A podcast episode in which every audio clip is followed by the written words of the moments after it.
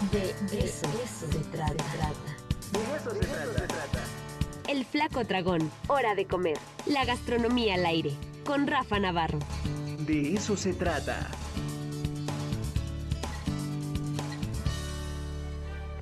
El panadero con el pan, el panadero con el pan, el panadero con el pan, el panadero con el pan.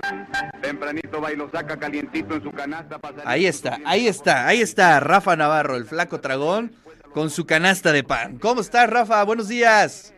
Bien, Ricardo, muy contento como siempre de estar acá con ustedes.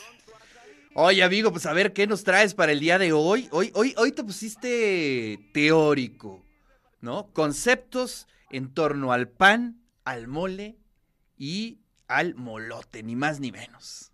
Pues sí, más bien es una miscelánea de, de temas lo que vamos a hablar. La semana pasada invitamos a cinco eventos, ¿no? Cinco ferias gastronómicas en diferentes regiones del estado. Y bueno, de las cuales pues fuimos a tres. Vamos a platicar cosas relevantes que vimos en, en tres de ellas que nos llamaron mucho la atención, ¿no? La primera fue en la feria del jueves de Corpus Christi, que se hace ahí en la zona del Parián. Eh, fíjate que nos enteramos porque leímos que Javier Gómez Marín, que es un este, investigador poblano, sobre todo anda mucho en temas de pulque, pero también en otras cosas, habíamos leído que eh, él dijo que ese día de jueves de Corpus Christi se hace un pan especial, nada más para ese día, que es el pan de leche, ¿no? Los que nos siguen en, en TV ya lo están viendo, ¿no? Ahí la imagen de cómo es el pan de leche, que se hace solo una vez al año, se hacen los hornos de ladrillo en donde eh, también se fabrican, digamos, las semitas, las chanclas, los cocoles, y lo llevan a esa feria, ¿no? Eso es, eso es como lo más importante, Oye, lo más o sea, relevante. pero nada más se vende en esa feria. Solo en ese día, solo en esa feria, Ricardo. Oye, qué Me lujo. puse a pensar qué otros panes puede haber que solo sean así de un día o de una temporada muy, muy cortita. Y bueno, creo que este pan se viene a sumar a la rosca de Reyes, que bueno, indudablemente pues, todos sabemos que es el 6 de enero, al pan de muerto, que también cada vez la temporada es más larga, pero en realidad pues se supone que solo es los días de muertos para que incluso lo pongas en la ofrenda. Y también se me vino a la memoria los molletes, que es este postre que se consume en la temporada del chile en nogada, que venden también ahí en la calle de los dulces, que es buenísimo, pero también su temporada es muy cortita, ¿no? Así que ya tenemos pues un elemento eh, más en este imaginario gastronómico que sucede de los panes una vez al año en nuestra querida Puebla. Oye, por ¿no? ahí hay uno de Cholula, ¿no? Este, a ver si el doctor Licona nos está escuchando en este momento. Eh, él ha este, seguido ese asunto de, de Cholula, o a ver si alguien nos, nos está viendo o escuchando, que es un pan que se da exclusivamente, bueno, digamos como ritual para bodas, para algunas fiestas, pero no se puede conseguir en panadería, sino es simplemente para eh, algún evento especial. Llega a ver, ¿eh? por ejemplo, aquí en, en- en la ciudad de Puebla, en la Junta Auxiliar de la Resurrección, hacen un pan, cuando tú vas como invitado especial a la comunidad, te lo cuelgan con un listón. O sea, digamos, tiene un carácter como simbólico, ¿no? Sí, pero en la ciudad de Puebla, pues bueno, aquí encontramos este, nos enteramos de este pan y conocimos, lo comimos, pues bueno, sabe, un poco como el pan de feria, pues, ¿no? Y también lo vendían incluso la, la gente de Tlaxcala, lo venden gente de los barrios, pero también la gente eh, que ofrecen el pan de fiesta de Tlaxcala también lo, ya como que ya le saben que ese, esa vez en el año pueden vender ese tipo de pan y también como que ya se están viniendo a venderlo, ¿no? Eso Claro. fue lo primero. Lo segundo, Ricardo, es que eh, fíjate que en la Feria del Tamal de Huauchinango había anunciado algo que me- me pareció padrísimo, ¿no? Que fue que invitaban a la gente a que llevara su propio plato, su propio vaso, eh, pues para minorar el tema de la contaminación. Entonces, por primera vez llevé, me fui ahí a, a Cholula, un contenedor, tenía ahí un topper en la casa, pues de estos. Yo este, siempre he dicho que el topper es el mejor amigo del hombre. Pues es buenísimo, te lo llevas a la oficina, lo llevas en el transporte público, de día de campo, lo que sea, ¿no?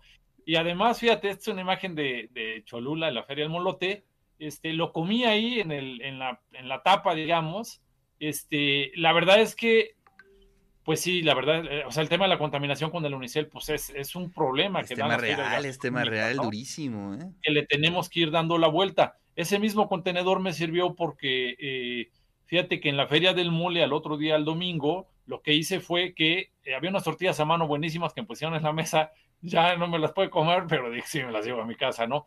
Entonces, pues me sirvió también como para eso. Ese es el segundo como concepto y la invitación que, pues que humildemente les hace un servidor.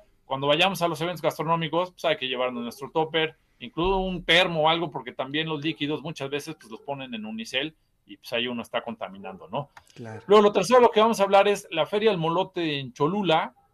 Fíjate, Ricardo, me encontré, ahora lo están viendo en pantalla, un molote de cochinita pibil. Híjole. Qué cosa. Híjole. Ya, oye, Oye, ese, esa, este, ese intercambio cultural ya está yendo demasiado lejos. No, sensacional esa mezcla yucateca poblana, que dos son de las Cholulteca, mejores maravillosa, del ¿no? país. Exquisito, Ricardo. Fíjate que me llamó la atención, digo, lo servían así con lechuga, crema, salsa, ¿no? Como un molote así de, de- de calle. Eh, fíjate que lo interesante fue ver que este lo vendían en tres locales. En ese lugar donde lo comí, solamente lo hacían para la feria. Les pregunté, oye, ¿dónde se ponen para después pues, irlos a buscar? Me dijeron, no, solo para la feria, eh, porque ya llevan 10 años esta feria, ¿no? Entonces ya hay gente que ya sabe que una vez al año tienen la oportunidad de venta masiva. Y, pero lo, vendí en- lo vi en tres locales más anunciados, lo cual quiero pensar que pues empieza una tendencia ahí de un sabor que en Puebla pues nos encanta también, que es la cochinita, ¿no? Claro. Y bueno, ¿de qué había? Molotes, había de papa, de tinga, de, de- de queso, requesón con rajas, champiñón, salchicha ovada. Me encontré uno, que es el que están viendo en pantalla, que se llama caribeño. Dije, ah, caray, ¿qué es eso? Lleva camarón, queso y piña. Este, viene servido con lechuga, crema, salsa. Eh, ese era de, un lugar de Cholula, este sí tenía local, que se llama Molotes Yuyo. Este, en la combinación un poco se me perdió el camarón, Ricardo, porque tiene ya demasiados elementos, ¿no? O sea, a lo mejor sí ya como que, como que mezcla mucho, este, y bueno, es cumplidor, pero, pero no me llamó tanto la atención como el molote de cochinita pibil, ¿no? Y bueno, también había de N cantidad de cosas, choriqueso de carne, pollo con res, huitlacoche, camarón, tres quesos, hawaiano, pepperoni con quesillo, Ah, ese Vi bien, unos, ¿eh? Sí, bastante bien, ¿no? Hasta el de árabe, de chicharrón, jamón, ya sabes. Pero vi unos de carne enchilada, lo vi en dos o tres locales también. Quiero pensar que empieza ahí como que una pequeña tendencia. A mí me gusta mucho la carne enchilada. Este, y ese se me quedó pendiente, la verdad, ¿no? Ya me iba a llevar uno para la casa ya cuando me iba, pero la verdad es que ya, ya las colas, todo, tenías que esperar. Ya era demasiado. Sí, tendremos que, que investigar en Cholula. eh, a ver si alguien de Cholula que nos escuche, que sepa dónde venden el molote de carne enchilada, pues que nos pueda pasar ahí el tip, ¿no? Y si no, pues tenemos una tarea pendiente para irlo a probar. Y luego la, la cuarta y última cosa de la que vamos a hablar es, bueno, en- fuimos al festival del mole de guajolote, que ya vi que tienes ahí tu, tu guajolote muy bien puesto. ¿Qué tal, eh? ¿Qué tal? Aquí está el muchacho, el guajolote aquí. Buenísimo. Eh, y bueno, esto fue en Calpan, en una, en una de las juntas auxiliares eh, que tiene ahí eh, Cal- el municipio de Calpan, ¿no? Bueno, le llamaron en esta ocasión el primer festival del mole guajolote, pero en realidad ya es la séptima feria que hacen en torno al mole. De repente pasan las comunidades que empiezan a mezclar nombres, a cambiarle todo. Este, de repente eso confunde al público, lo ideal es que ya nos quedamos con un nombre y nos sigamos para ir para adelante, ¿no? Pero bueno, lo importante es que ahí eh, me sirvieron un mole en unas enmoladas que ahora la están viendo Uy, en, uy, uy, pantalla. qué cosa, ¿eh? este, Mira, sí, con la pura foto se ven buenísimas. que sí estaban, Ricardo. Y fíjate, algo aquí, aquí los puristas, este, pues muchas veces, no, como solo ajonjolí, ya, solo así se sirve el mole, a lo mucho cebolla. Pero no, a mí me dijeron, oye, ¿cómo lo quieres? ¿Con crema, queso, cebolla? Yo le dije, mira, como tú lo sirvas. Y así me lo pusieron, este, muy bueno también. La verdad es que sí, es como, como un, le da un toque esto de la crema. Yo y- a y- esa feria en especial le traía ahí un chorro de ganas. Eh, ¿No defraudó? ¿No defraudó? ¿Todo bien? Bien, no, la verdad es que muy bien. Digo, sí es, es como una feria muy especializada que te venden el producto en sí. O sea, aquí vas a comer mole. Hay muchas ferias que además de su platillo estrella, pues tienen toda una gama y se deja venir todo el pueblo a vender una cantidad de cosas este, muy diferentes de gastronomía, ¿no? Aquí sí es muy especializada, vas a lo que vas, vas a comer tu mole. Fíjate, lo interesante fue que eh, encontrabas el mole ofrecido tanto para comerlo en guajolote como en la totola, en sus diferentes piezas. Que eso, fíjate que ya está como, como que va a la baja, Ricardo. Eso por lo menos en las ciudades ya no se ve. Que te ofrezca que lo puedes comer en pierna, en muslo, en pechuga, la ala, la rabadilla, el guacal. Fíjate, yo me puse a pensar en dónde. Dije, pues caldos Angelita en Puebla, sí te venden así, que puedes escoger la pieza este, que le echas a tu caldo, ¿no? Claro. Pero fuera de eso, y ya que sea de guajolote, La verdad sí, es que no, es no, eso es este, ya es todo un lujo, ¿eh? La verdad, Solo pensar. queda en el Ah, mira, rural. mira, mira, ¿qué- ¿quién está Sí. ahí?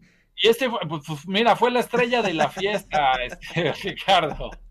La estrella de la fiesta. Para quien nos esté escuchando en Radio One, no nos pueda ver, en el Facebook de Flaco Dragón pueden ver la foto. Era una mascota que hicieron para la feria. Dije, ¿a quién le salió la idea? Me puse a platicar ahí con la gente. No, pues a los organizadores. Entonces, es un traje completamente hecho con plumas, eh, que son además muy llamativas, muy bonitas, con plumas de guajolote y está todo un tipo forrado, ¿no? Con la cabeza azul, este, el pico grande, tenía su cola, muy alegre, movía mucho las alas, se iba a tomar la foto con, con toda la gente. Y se me hizo padrísimo porque es la primera vez que eh, veo que una feria gastronómica como tal tiene una mascota, ¿no? Y además, la, en este caso, la mascota, pues no es dibujada, que pues así son la mayoría de las mascotas. No, en este caso es una persona de carne y hueso, este, ataviada de manera padrísima, como un guajolote, ¿no? Eso, eso me encantó, tiene parte, eh, tiene que ver mucho con el carácter de la gente, ¿no? Que son alegres, festivos, este, compartidos, y bueno, eh, ahí queda para el anecdotario. Este, Bien, bien, pues es que eh, eh, creo que todas estas ferias llevan también su carga de sentido del humor, de fiesta, de pachanga, de celebración, y creo que eso no se nos debe de pasar, ¿no? Es importantísimo. Sí, por supuesto, porque además tú vas a, a- a compartir con su cultura, aprender de su cultura, eh, de su manera de sentir, de pensar, lo que te quieren compartir, y bueno, pues te regresas feliz de la vida, ¿no? Eh, con estas sorpresas que no solo las encuentras en los parques de diversiones, ya vemos que también en las ferias gastronómicas, en los pueblos tan bonitos como Calpan, pues te puedes encontrar Claro. esto, ¿no? Oye, por ahí me pasaron varias críticas a las distintas este, ferias. A ver, tú, Sí. tú, tú estuviste ahí, yo la verdad es que no pude Venga. ir a ninguna, pero por ejemplo, la de Corpus Christi. Sí, de pronto es más comida, más este todo, y ya la cartonería está pasando a segundo plano o a tercero.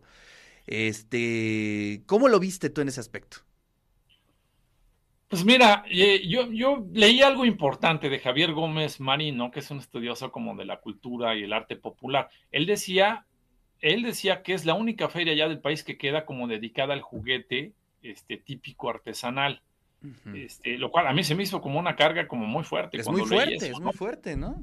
Creo yo que en general, desgraciadamente, el juguete típico tradicional, las propias artesanías, con la entrada de todos los productos importados, estos que te cuestan tres pesos, ¿no? Que son de, de los personajes masivos que te encuentras en televisión, etcétera, etcétera, pues creo que sí va a la baja, ¿no? Es una tarea tanto de las instituciones culturales, que sí les anuncié que Secretaría de Cultura hizo una conferencia ese mismo día, ¿no? Sí. pero también las responsabilidades de los papás, de la propia gente, ¿no? De inculcarle a los niños, este, pues el gusto por ese tipo de juguetes, que hay una historia detrás de eso. Y, y sí creo que es, que es una tarea, Ricardo, que todo mundo lo tenemos que hacer, ¿no? Todos los maestros, medios de comunicación, papás, escuelas, este, instituciones culturales. Eso me todos- preocupa mucho, ¿eh? Me preocupa mucho porque, bueno, la- las personas que me lo comentaron es que pues iban a buscar eh, diablos o los panzones y pues era este ya a las seis de la tarde y ya no encontrabas un diablo por ningún lado, que había solamente un par de puestos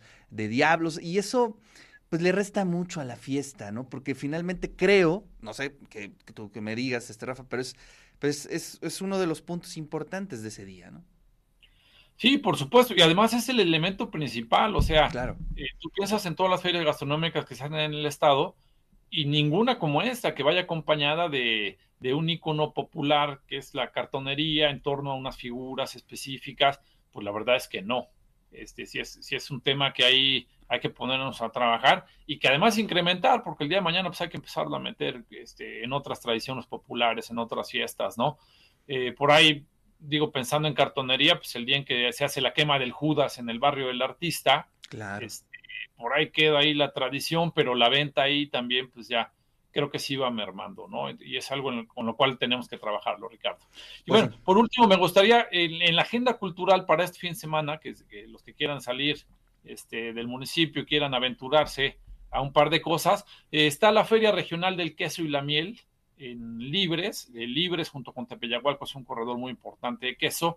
Esta termina hasta el domingo, ahorita está llevando a cabo y es, es como una feria, ¿no? En general hay eh, oferta gastronómica, expoventa, artesanías, eventos deportivos, etcétera, etcétera.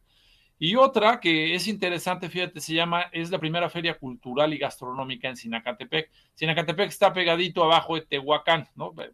Llegas a Tehuacán, sigues derecho, unos 25 minutos, a lo mejor ahí está Sinacatepec. Pero ahí se van a juntar 12 municipios de la región con su gastronomía, artesanías y un programa cultural.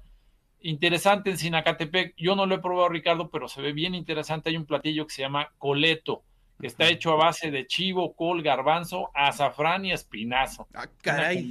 Ahí rara, y el azafrán, así que es como este que nos llegó de la cocina española. Suena interesante. Participan 12 municipios, este, Ajalpan, San José Miahuatlán, eh, Vicente Guerrero, Soquitlán, San Gabriel, Chilaca, etcétera, etcétera, ¿no? Son municipios, no metieron a Tehuacán, eso pues me gustó, no es mala onda, pero como que se juntaron más los de abajo, los municipios más chiquitos, y la diversidad que puedes encontrar ahí, tanto de productos eh, del campo como los platillos y todo, suena bastante prometedor. Esa se va a llevar a cabo el 25 de junio. Pues ya nos están viendo en Tehuacán, entonces pues es un buen tema, ¿no?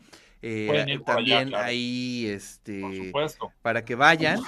Y fíjate que también, el, bueno, pues el viernes abrió el canal allá en Tehuacán y me regalaron, imagínate, un kilo de tortillas de las cuapeñas, que son una maravilla. Oye, ahí estás en la carrera de la tortilla. Ya viene, ya viene, hay que ir flaco, ¿no? Hay que cubrir esa nota que creo que vale mucho la pena.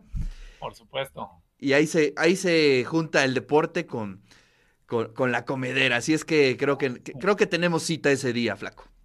Exactamente. Pues sí, ya saben, para este fin de semana hay dos actividades que se ponen buenas. Flaco, muchísimas gracias. Te mando un abrazo. Abrazo también para ustedes. Muchas gracias. Saludos.